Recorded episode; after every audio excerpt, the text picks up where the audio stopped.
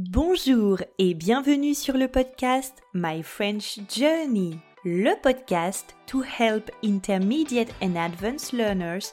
Salut, moi c'est Julie, professeure de français très bavarde et passionnée de grammaire. In this podcast, we'll talk about everything you need to know to finally speak confidently in French. If you want to have access to the transcript, just look at the show notes and you will have a link. Just click on the link and you will have access to this free transcript. Vous êtes prêts? C'est parti Bienvenue pour ce premier épisode de cette nouvelle année 2023, saison 3 du podcast. Bonne année chers étudiants et étudiantes. Nouvelle année, nouvelles aventures. J'espère que vous allez bien, que vous avez passé de bonnes fêtes de fin d'année. J'espère aussi que vous vous êtes bien reposé. Je vous souhaite bien sûr le meilleur pour 2023 et surtout la santé. Il faut absolument que vous écoutiez l'épisode du jour. Nous allons détailler ensemble les éléments pour mettre en place une routine d'apprentissage. En plus, j'adore les routines.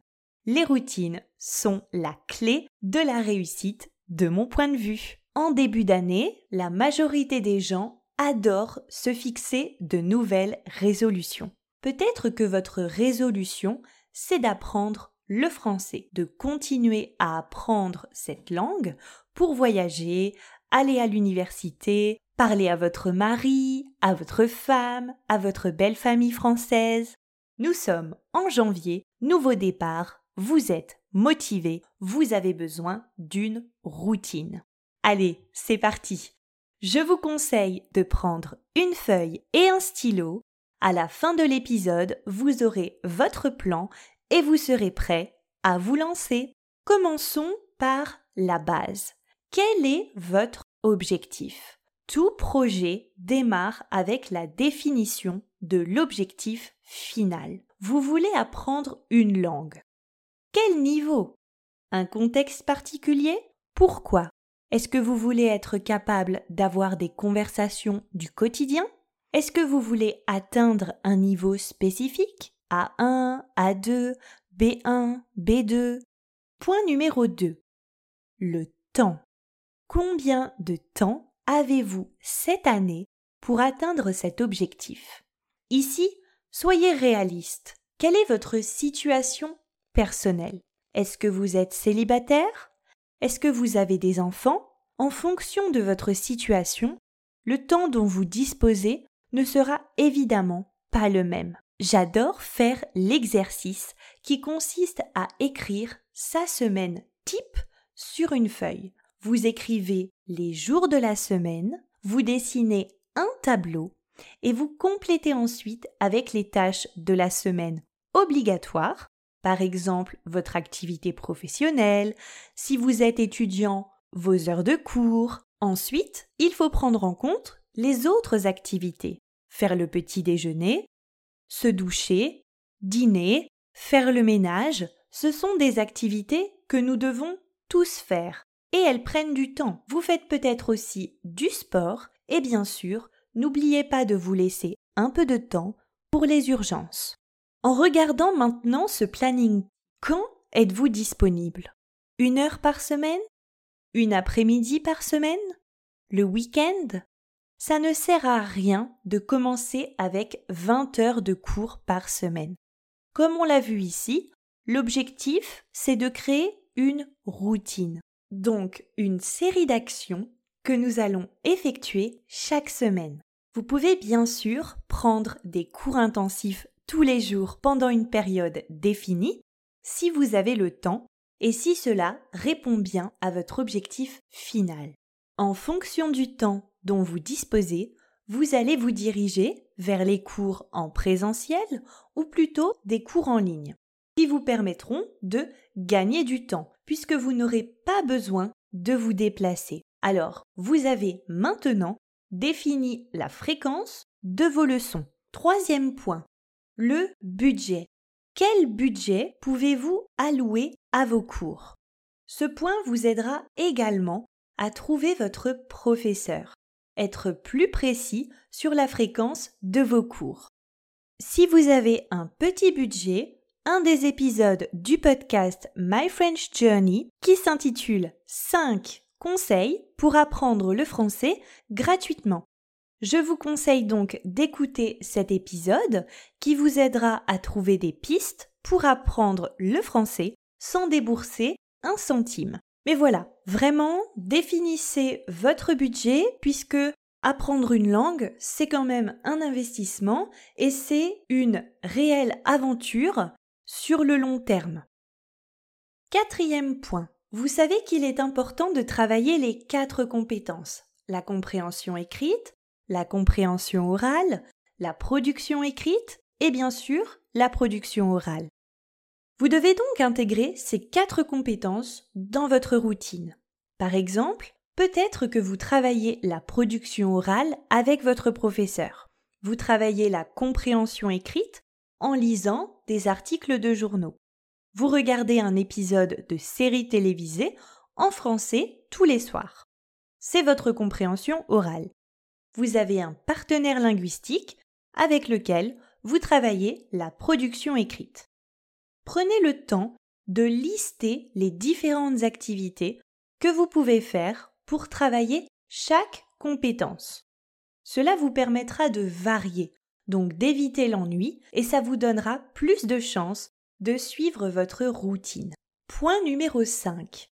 Vous avez fait une liste d'activités potentielles pour progresser en français.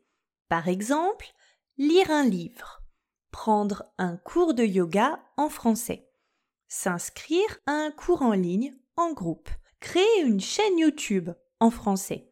Comme je l'ai dit précédemment, soyez créatifs Imaginez toutes les situations possibles dans lesquelles vous pourrez pratiquer le français. Mais le point 5 consiste à sélectionner les activités que vous aimez faire. Ok, je n'ai pas dit de ne pas étudier la grammaire et de ne pas écrire du tout, mais privilégiez les activités que vous appréciez. C'est logique, si vous aimez ce que vous faites, vous serez plus à même de le refaire et la routine s'installera et les progrès suivront. Par exemple, si vous adorez le jardinage, regardez des vidéos sur YouTube qui parlent du jardinage. Si vous voulez vivre au Canada, trouvez un partenaire linguistique qui habite au Canada. Bref, soyez dynamique dans votre apprentissage, soyez actif.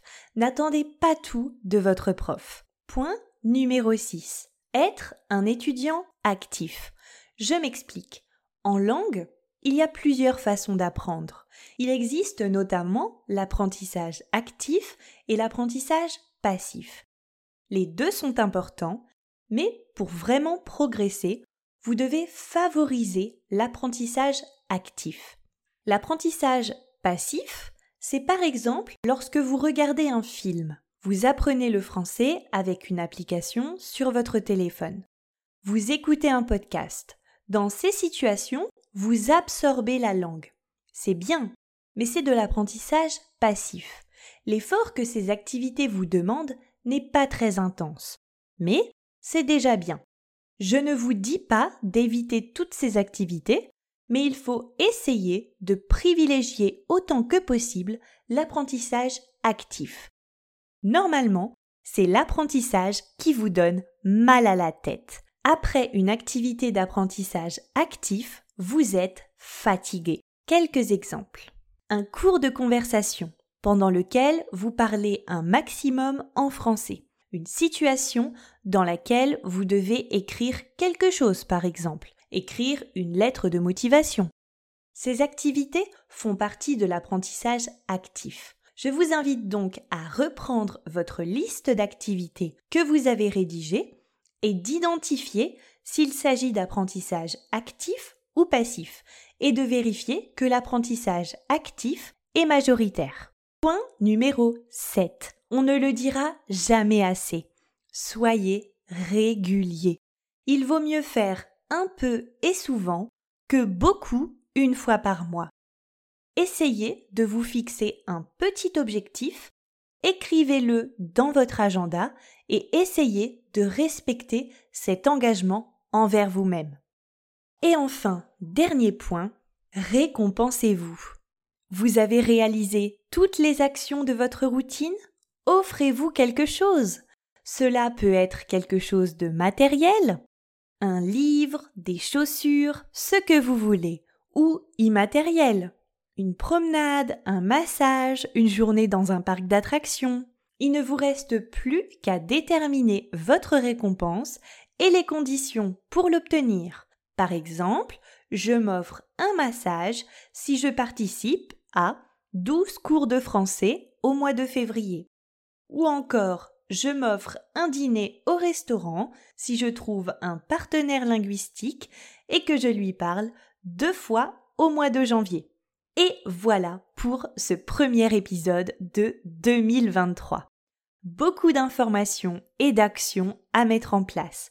Si besoin, je vous conseille de le réécouter pour bien mettre en place votre routine. Mais surtout, rappelez-vous, de petites actions régulièrement.